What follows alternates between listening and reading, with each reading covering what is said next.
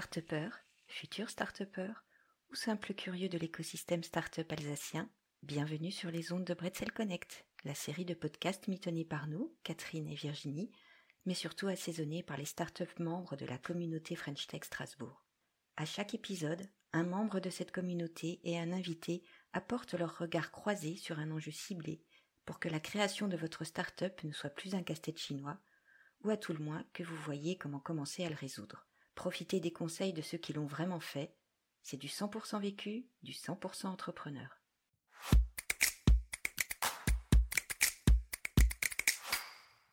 Bonjour à tous, les entrepreneurs, les futurs entrepreneurs, les peut-être déjà start-upers. Nous voilà de retour pour un nouvel épisode de ce podcast qui aujourd'hui abordera le thème du CTO. Qu'est-ce qu'un CTO Si on, fait juste au sens littéral, c'est le Chief Tech Officer, donc le grand prêtre de la tech dans une entreprise. La question qu'on se pose aujourd'hui, c'est finalement dans votre start-up ou dans votre future entreprise, est-ce qu'au commencement était la tech? Est-ce que votre start-up est née de la tech? Et est-ce que tout tourne toujours autour de la tech dans votre start-up? Si oui, est-ce qu'on est sûr qu'on n'est pas en train de passer à côté d'une problématique ou du besoin client? Sinon, est-ce qu'on laisse la possibilité à la tech d'être celle d'où viendra la lumière, le moyen technologique de répondre à ce besoin client? Au final, on se demande si le CTO ne serait pas l'équilibriste de la start-up. Pour répondre à cette épineuse question, nos deux invités sont là. Et déjà, ils stressent euh, après avoir écouté cette présentation et l'ensemble des questions auxquelles ils vont devoir répondre. Euh, bienvenue euh, Yann Kliss. Salut les amigos. Et Frédéric Soulier. Bonjour.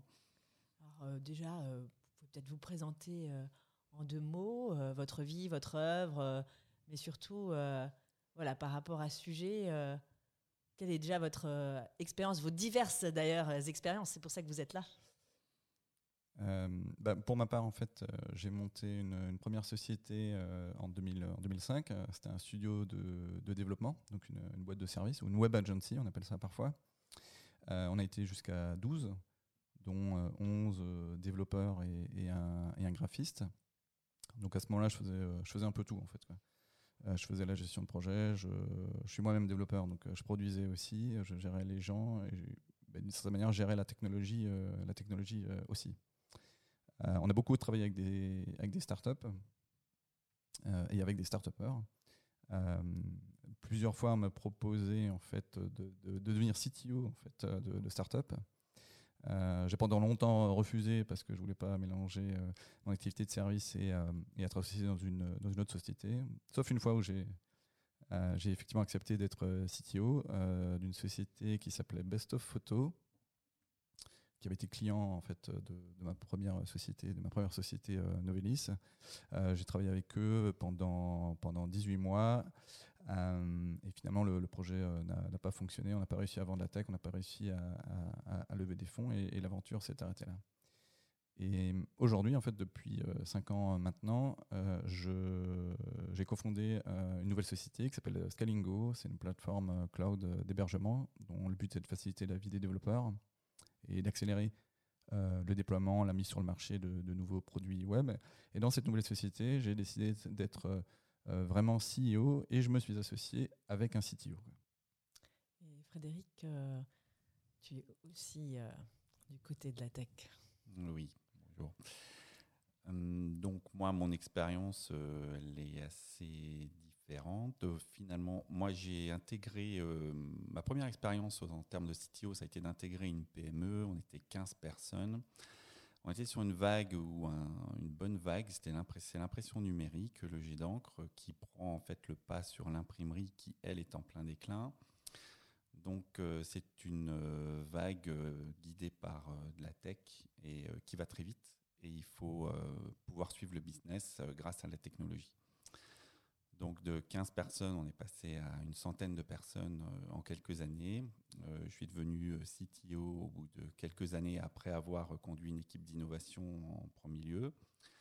Et arrivé à cette centaine de personnes, bah, il a fallu continuer à guider en fait toutes les étapes de la technologie et de la technique pour pouvoir continuer à alimenter le côté business. Euh, depuis, euh, j'ai l'agence. Maintenant, j'ai quitté cette entreprise et j'ai créé une agence d'innovation, donc une start-up dans un groupe, donc qui a pour mission de conduire la transformation numérique d'un groupe industriel, toujours dans l'impression numérique, et d'accélérer en fait son activité autour du numérique c'est-à-dire euh, tout ce qui est business récurrent, euh, tout ce qui est euh, tout, qui fait intervenir les technologies modernes comme le cloud, l'IA, etc. Donc sujet différent, moins moins la casquette de CTO, mais toujours toujours le pilotage de la transformation numérique. Merci. On va passer à des questions et un échange un peu plus générique autour euh, du métier de, CTO. Euh, comment est-ce qu'on devient CTO Et qu'est-ce qui vous fait kiffer dans le métier de CTO donc, comme dit, aujourd'hui, je suis plus mm. euh, CTO parce que c'est un, un, choix de, de ma part. Alors, je vais poser la question au passé. Qu'est-ce qui t'a fait kiffer Non, mais justement, mais par contre, je, je, peux bien voir en fait comment mon associé est devenu CTO que ce soit les startups en fait qui sont euh, connues dans les médias ou si je prends l'écosystème plus local de Strasbourg, euh, elles sont souvent euh, montées par, par un groupe d'associés dont un, des associés a comme spécialité un peu plus la technologie. Et donc lorsqu'on est deux, trois fondateurs, même si on manage encore rien du tout, celui qui est plutôt de la partie business, il va s'appeler, son titre ça va être CEO, Chief Executive Officer. Et celui qui s'occupe plus de la partie tech euh, s'appelle Chief Technical euh, Officer, donc euh, directeur technique. Donc ce, titre, on, se le donne parce que on va peut-être parler des investisseurs, on va peut-être parler en fait à des gens extérieurs. ils ont, ils ont les gens ont besoin de, voilà, de, nous rattacher à des étiquettes ou à des, des choses qu'ils connaissent. Donc, Donc au départ, CEO et CTO à la fois, c'est pas possible. Voilà, faut être dangereusement schizophrène. C'est euh, c'est possible. D'une certaine manière, c'est ce que j'ai fait dans ma première société. C'est juste que je le, je le, conseille à personne, en fait. Euh, je pense que c'est bien d'être euh, d'être au moins deux associés, en fait, de façon à partager les de partager les coups de blues, les, les coups durs, toutes les questions qu'on se pose quand on est, quand on est entrepreneur. Et il n'y a pas grand monde qui peut nous aider à répondre. Et donc, c'est bien d'être d'être plusieurs associés, en fait. Alors, mon expérience, elle est un petit peu, euh, elle est un petit peu différente puisque moi, j'ai commencé euh, dans une entreprise où on était 15, donc c'est un petit peu la suite, on va dire. Euh, il est vrai que quand on monte sa, start-up, la dualité CTO-CEO, elle est, elle est évidente et elle est, elle est très forte. Donc, ça ne veut pas dire qu'on est super copains tout le temps, on a des intérêts qui peuvent être différents, même voire contradictoires. Euh, ce qui fait vivre une entreprise aujourd'hui, évidemment, c'est le business. Euh, il faut, euh, il faut bien se fixer aussi le rôle, le rôle de chacun.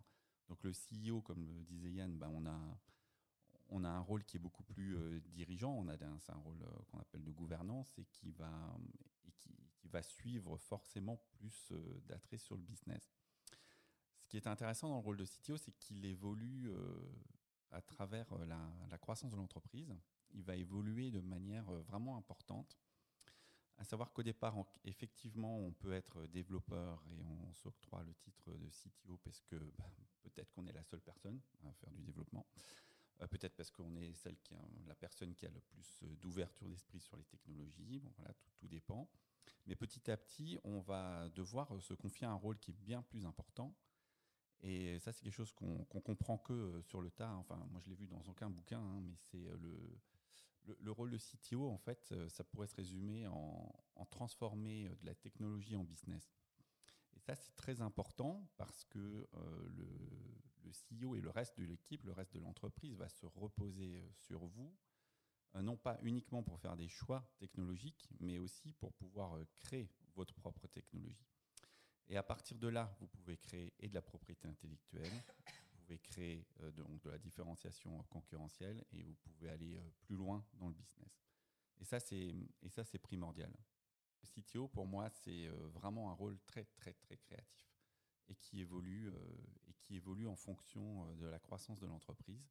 Donc qu'on soit deux personnes, qu'on soit dix personnes, qu'on soit 100 personnes, le rôle, finalement, c'est toujours cet accompagnement de la création et l'élévation de l'entreprise à travers la technologie, mais c'est aussi la créativité sur, sur bien d'autres niveaux.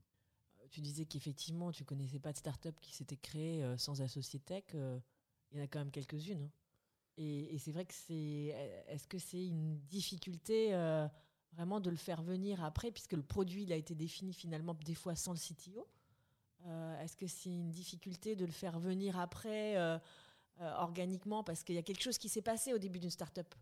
La prestation, CTO en prestation de service, est-ce que c'est vraiment possible? Alors justement, dans ma première société, on a souvent joué ce rôle, ce rôle-là.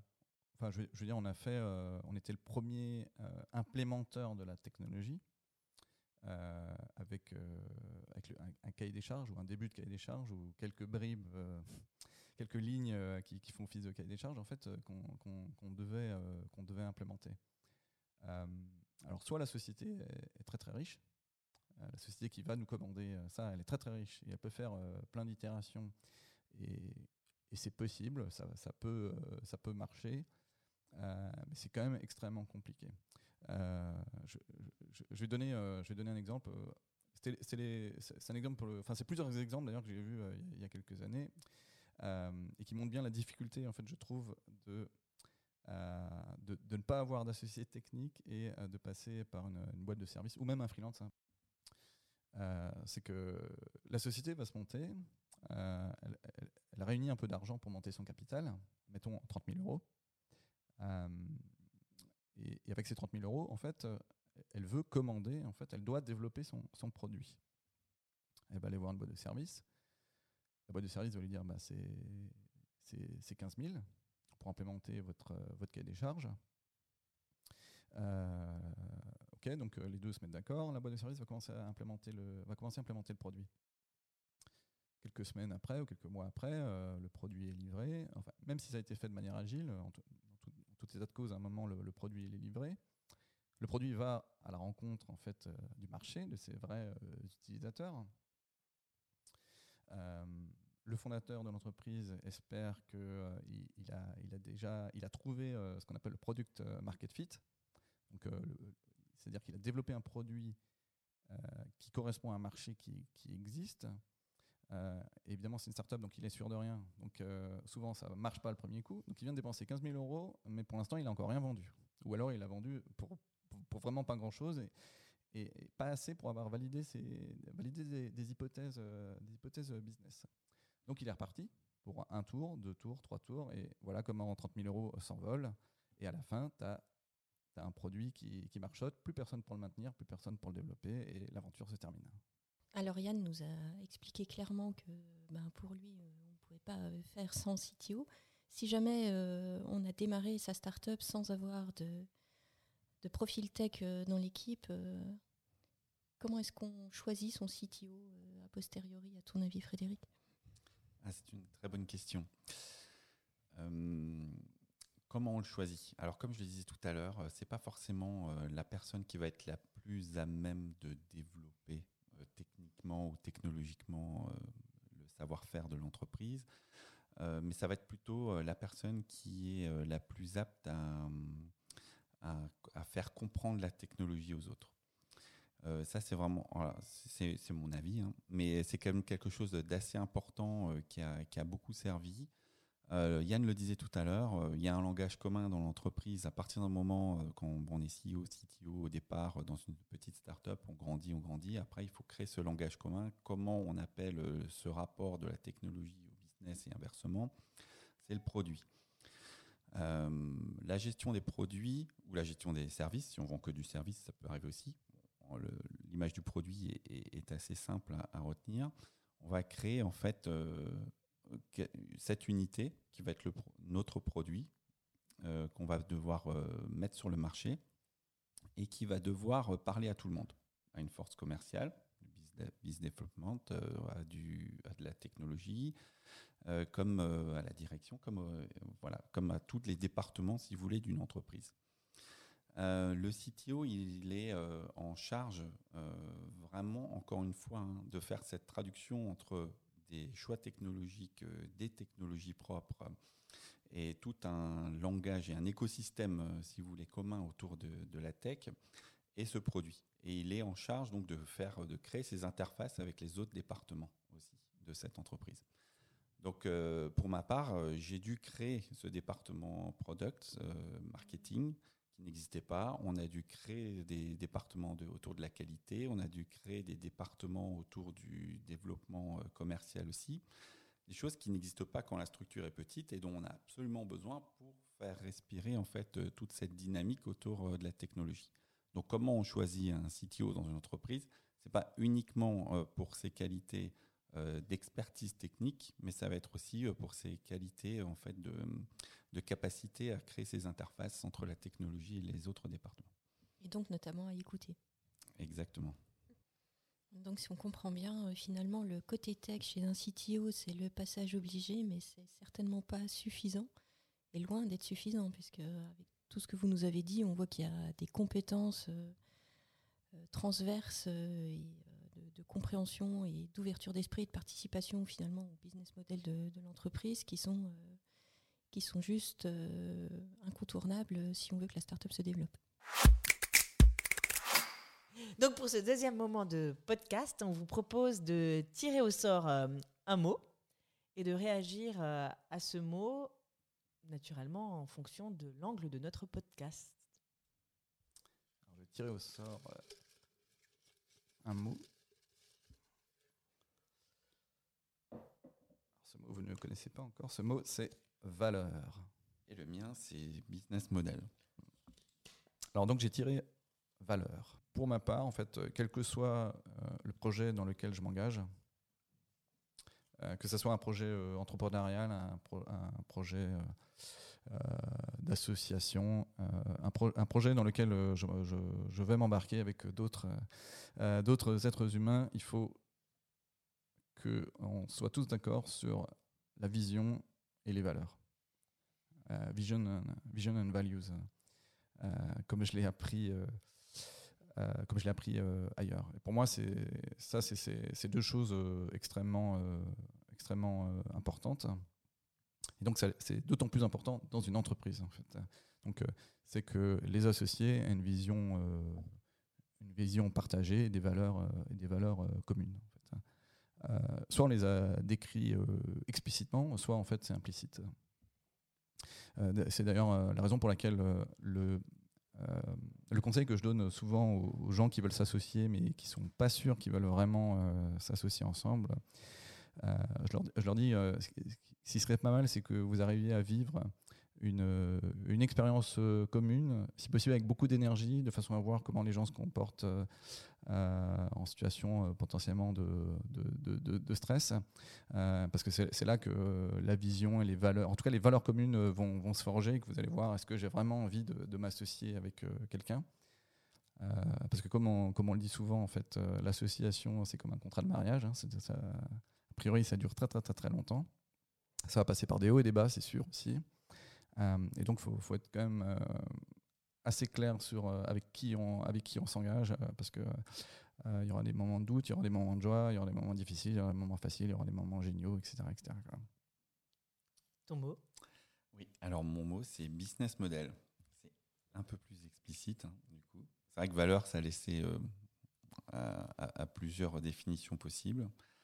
Bah, simplement pour boucler sur valeur, effectivement, je suis assez d'accord. Et valeur, on, on, parle souvent de vision, mission et valeur hein, pour une entreprise.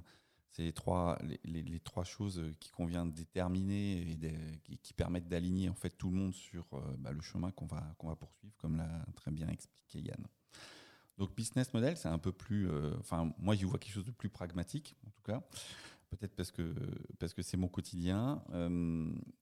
Alors business model, ça laisse moins de, place à à, s'égarer et puis à, trouver des et à trouver des définitions euh, différentes. Euh, on dit euh, régulièrement, j'entends souvent, la start-up, bah, c'est une entreprise qui est à la recherche de son business model. Bon, bah, ça tombe bien, j'ai tiré ce mot-là. Effectivement, le business model, comme je l'ai dit tout à l'heure, c'est quelque chose de très très important pour une, une start-up, pour toute entreprise. Et euh, si, si, on revient sur le rôle de CTO, encore une fois, il, faut, enfin, il convient de, de maintenir ce lien entre la technologie et le business et du coup euh, de participer à la création d'un business model. Donc un business model, euh, c'est quelque chose, il y, a de nombreuses définitions, il y a de, nombreuses, euh, il y a de nombreux canevas qui existent pour les réaliser. Euh, mais en revanche, un, CTO, c'est vrai qu'il se doit de, comprendre vraiment comment, fonctionne et sur quoi est basé un business model pour pouvoir faire des choix technologiques, créer de la technologie, créer de la valeur autour de ce business. Donc le business model, euh, c'est effectivement le quotidien de tout entrepreneur et de tout, euh, de tout CTO. Donc le business model, c'est quelque chose de vraiment, comme je disais, vraiment très très important. Ça passe par énormément de, différentes, de différents points évalués le, premier, le premier point, pardon, c'est ce qu'on va appeler euh, la proposition, la proposition de valeur value proposition. Donc, c'est essayer de vraiment comprendre qu'est-ce que va créer euh, ce produit ou la technologie qu'on veut mettre sur le marché.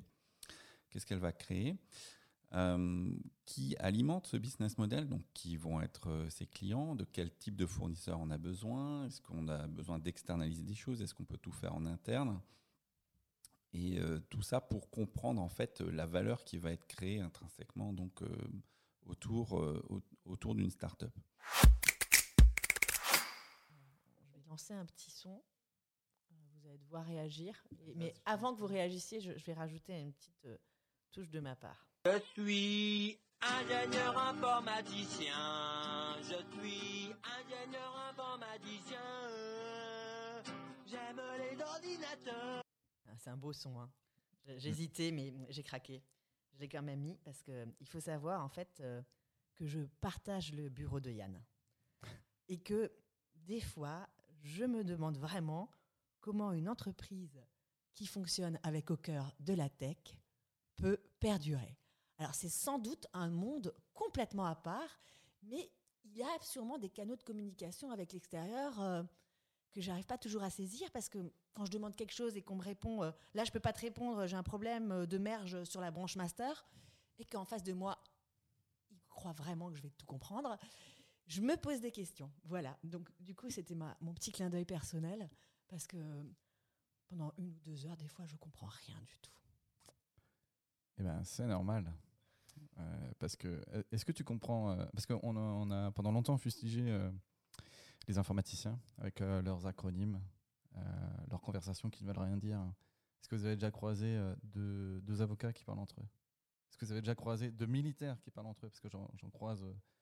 J'ai un projet dans le domaine, j'en vois beaucoup. Les acronymes, il y en a, il y en a un foison, il y en a tellement. On comprend plus rien. On comprend plus rien quand ils parlent. Bah, c'est pareil en fait. Donc je ne sais pas pourquoi en fait on a. Bah, c'est sans doute parce que les informaticiens c'était nouveau.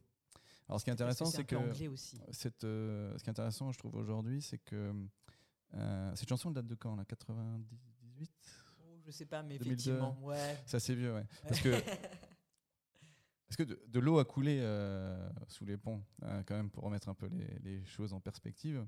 Aujourd'hui, les, développeurs, c'est les héros. Hein. Je veux dire, je sais pas s'ils vous rendez compte, mais c'est eux qui ont le pouvoir aujourd'hui, en fait, dans, dans, les startups.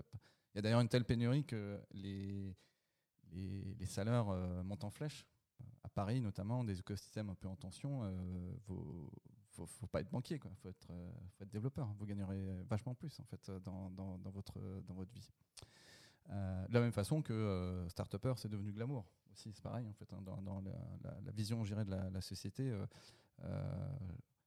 il y a encore dix ans, je pense que lorsque vous allez à votre dîner de famille en disant que vous allez monter une boîte, une start-up, euh, je pense que dans grand-oncle vous disiez mais n'était pas sérieux, euh, va donc travailler, fais, un vrai métier.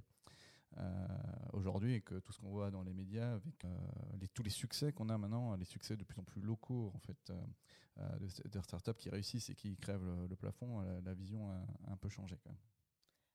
C'était vraiment une question pour moi, bien sûr, une, boutade, mais dans les, points de, fragilité des, des, startups qui sont effectivement basé que sur la tech. On a, on a vu tout à l'heure qu'effectivement, quand c'était pas, quand il n'y avait pas des dans les associés des personnes qui étaient de la tech, c'était un point de fragilité.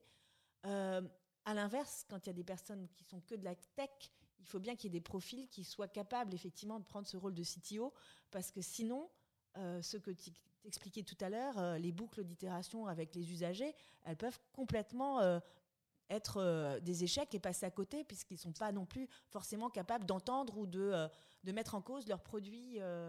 Et, de cette communication n'est pas forcément une évidence, en fait, on va dire. C'est l'éternel débat dans, dans l'informatique hein, du manière générale. Est-ce qu'il est possible d'être CTO sans venir du monde de la technique? De la même façon, il y a eu la question euh, depuis que l'informatique existe en doute, c'est est-ce qu'on peut être chef de projet, de développeur, euh, sans venir du monde de, la technique? Euh, J'ai vu des gens avec ce profil-là, je veux dire non tech, qui gèrent des, équipes tech. J'en ai vraiment pas vu beaucoup. je pense que c'est quand même extrêmement difficile. Donc, en théorie, c'est sans doute possible. en pratique, c'est en pratique, c'est compliqué. Bon, ben, je suis assez d'accord euh, avec le constat d'Yann. Euh, très rapidement, euh, le, effectivement, aujourd'hui, les maîtres, c'est les développeurs. Moi, je viens de faire ma tournée des forums emploi dans les écoles d'ingénieurs, les plus grandes écoles d'ingénieurs en France, Grenoble, Paris, Bordeaux. voilà, on voit bien qu'on est euh, autant euh, d'exposants, puisque finalement on devient exposant, nous, en tant qu'entrepreneurs à la recherche de nouveaux talents, on est autant d'exposants que, d'étudiants, que d'élèves ingénieurs. Euh, on essaye tous d'inventer des trucs incroyables pour les capter, pour avoir plus de chances qu'un géant comme Safran, Thales, etc., d'en avoir.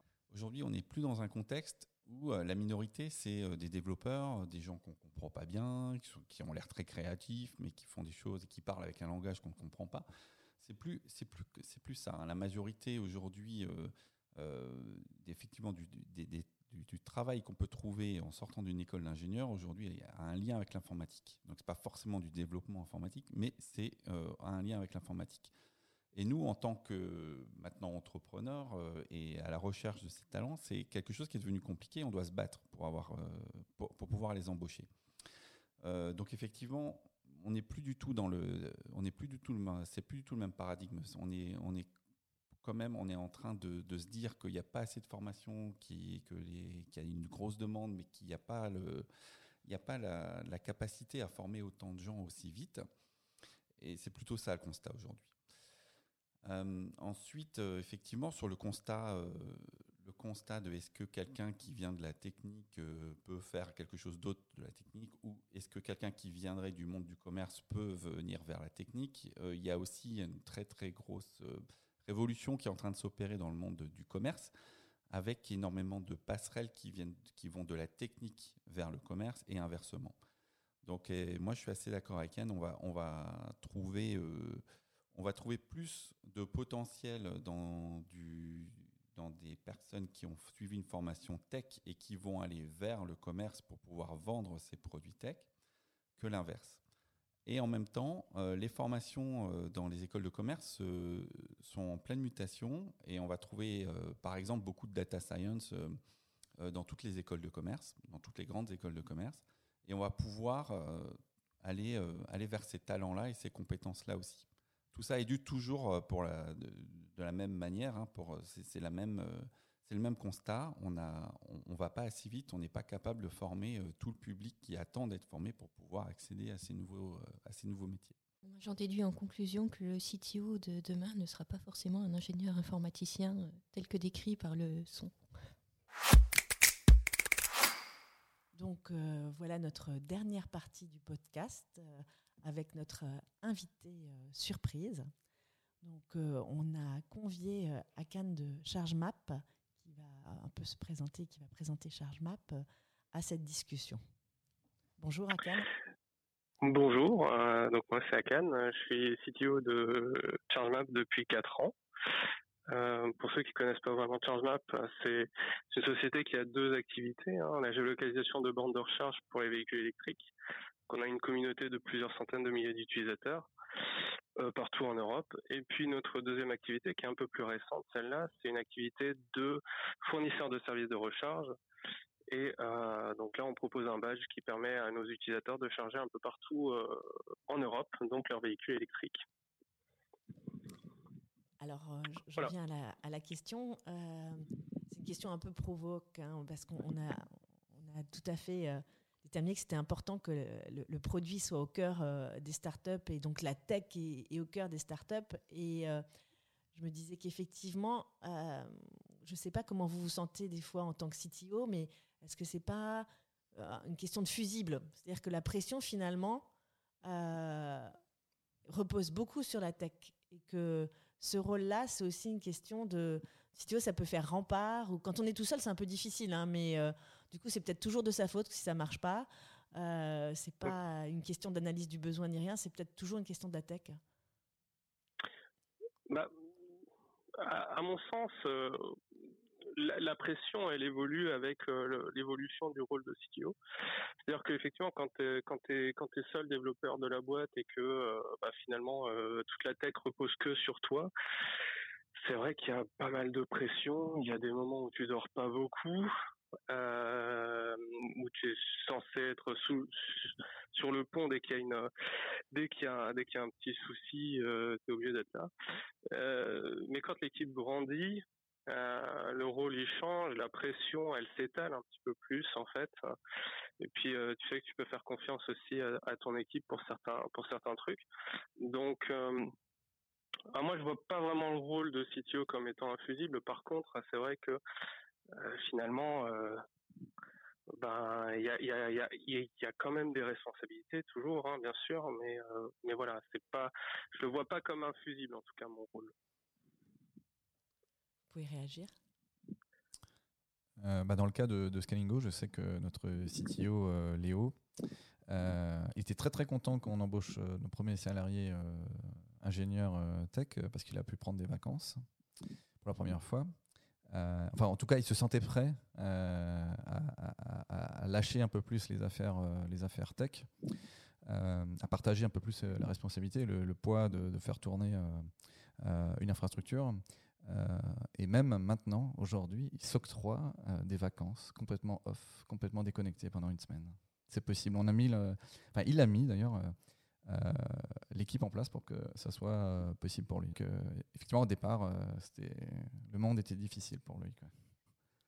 Le, avant qu'il puisse réellement partager la pression, les responsabilités, etc. Effectivement, et, quand l'entreprise quand continue à, grandir, on a une, un partage des responsabilités euh, qui se fait de manière assez naturelle. Encore une fois, peu, pas que à travers la technologie, euh, mais aussi à travers euh, la gestion du produit et le business. Ce qui fait que, enfin, c'est une clé. une clé de succès, c'est aussi ce partage des responsabilités. Donc, fusible, certainement, tout au début, c'est très très lourd comme pression. Et petit à petit, il tient qu'à soi aussi de, partager cette responsabilité. Quel était le quotidien rêvé d'un CTO euh, et du coup dans le cas de ChargeMap euh, Je préfère ta première question. ah, bah, euh, si tu veux, je vais essayer de te répondre aux deux questions. La, première, comment comment je vis mon quotidien Déjà, ce qu'il faut savoir, c'est que le quotidien du, du CTO de ChargeMap a beaucoup évolué en quatre ans. Euh, ce que j'essaie de t'expliquer tout à l'heure, en fait, c'est que quand tu commences avec tes seul, ben tu vas beaucoup coder, tu vas beaucoup, euh, enfin, tu vas poser les, euh, briques en fait de de ce que sera ta solution, de ce que sera ton produit, etc. Et puis forcément, quand l'équipe va grandir, ben tu vas devoir partager tout ça et puis tu vas devoir co-construire les nouvelles choses. Donc euh, ton rôle il passe un petit peu de développeur vers un rôle de super architecte ou d'architecte, ça va ressembler un petit peu à ça. Et donc l'idée c'est de co-construire avec les gens que t'embauches, puisque les gens que t'embauches théoriquement ils sont quand même doués. Et ils essaient d'embaucher des gens qui sont qui sont qui sont meilleurs que toi. Euh, et tu vas co-construire avec eux. Et donc du coup ton rôle là actuellement mon rôle c'est plutôt un rôle d'architecte. Et je prends un peu de temps encore pour développer. Euh, donc ça, c'était par rapport à ta première question. Et la deuxième, c'était, il me semble, le, euh, le, le, quotidien rêvé, c'est ça? Oui, c'est ça. C'est quoi? Mmh, C'était ça, euh, oh, C'est vraiment une question qui est, compliquée pour moi. Euh, mon quotidien rêvé, c'est, je, je, pourrais même pas te répondre à cette question. En fait, mon, mon quotidien rêvé, c'est qu'il n'y ait pas de retour utilisateur. Je peux, je peux peut-être compléter. Euh, et Akan, tu vas me dire euh, si, euh, si c'est ce que tu, enfin si c'est ce que tu voulais dire aussi en fait. Ouais. moi, j'ai l'impression que chez nous, parce que c'est le cœur du sujet en ce moment. Enfin, ça, ça l'était en fait il y, y, a encore quelques mois, et puis ça allait régulièrement chez, chez Skyingo, c'est que quand même l'équipe tech je pense que ce qu'ils préfèrent, euh, c'est résoudre la dette technique, c'est faire avancer le produit. Euh, puisque euh, là, on, je veux dire, on est une petite équipe, quoi. Je veux dire, on est, on est sept, et donc, bientôt on sera plus. et tout le monde a à cœur de, de faire avancer l'entreprise d'une manière générale. Et donc, chacun, chacun sait, connaît son rôle, et donc l'équipe tech, c'est qu'elle doit faire avancer le produit, etc. Et donc, par rapport à leur, leur quotidien rêvé, c'est qu'ils aimeraient euh, qu'il y ait le moins possible euh, de tâches non planifiées qui viennent s'intercaler en fait dans leurs tâches euh, planifiées. Parce que quand on fait un produit, quand on fait de la tech, il y a forcément des tâches non planifiées. Parce qu'il parce qu'il y a des bugs, parce qu'il y a des remontées utilisateurs, il y a un truc urgent, il y a un truc qui a pété ce week-end, il y a un truc qui a pété ce soir, il y a un truc qui a, qui a pété à tel moment. sans compter la dette technique. Donc la dette technique, c'est euh, un choix délibéré qu'on a fait, euh, que l'équipe tech a fait, de dire OK, on ne peut pas se permettre aujourd'hui de faire l'implémentation idéale d'un certain produit ou d'une certaine fonctionnalité. Euh, on va faire quelques raccourcis, on les connaît, on en, a conscience et on va implémenter le produit de, telle manière à ce que ça fonctionne le plus rapidement possible, mais peut-être que ça va générer plus, de, plus de bugs dans le, plus de, bugs dans le futur.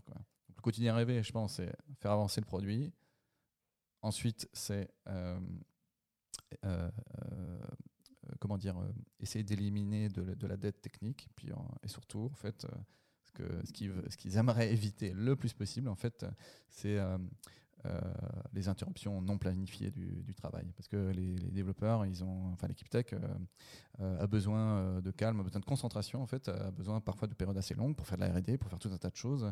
et, dès qu'ils sont interrompus, c'est c'est beaucoup d'énergie et de temps de, de, temps perdu pour eux. Bah, merci beaucoup. À bientôt. Au revoir, Akan. Merci, Akan. Au revoir. Merci. Je vous en prie. Au revoir. Au revoir.